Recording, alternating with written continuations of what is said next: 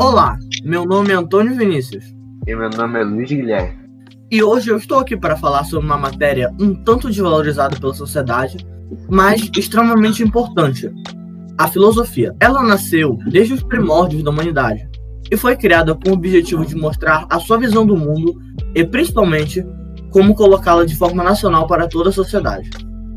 A história da filosofia é a disciplina que se encarrega de estudar o pensamento filosófico em seu desenvolvimento diacrônico, ou seja, a sucessão temporal das ideias filosóficas e de suas relações. Foi considerada uma matéria em 623 a.C. por Tales de Mileto, um grande pensador considerado pai da filosofia. Esta matéria foi baseada inicialmente em deuses para explicar eventos que não conseguiam entender. Por isso, por exemplo, criaram uma explicação sobre a vida e a morte, as três moiras, responsáveis por tecer a vida, as coisas que você falar com, você fará com ela, até o seu momento de morte. Por exemplo, para explicar os raios, algo incrível e inexplicável na época. Utilizaram Zeus, as ondas das marés, Poseidon e por aí vai.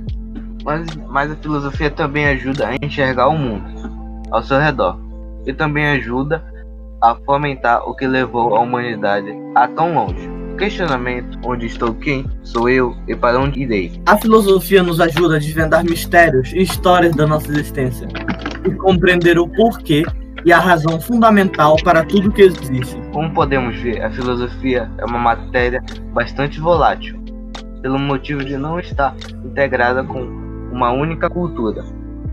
Algo notável até mesmo no conceito de filósofo, que não há restrição a nenhum tipo de religião.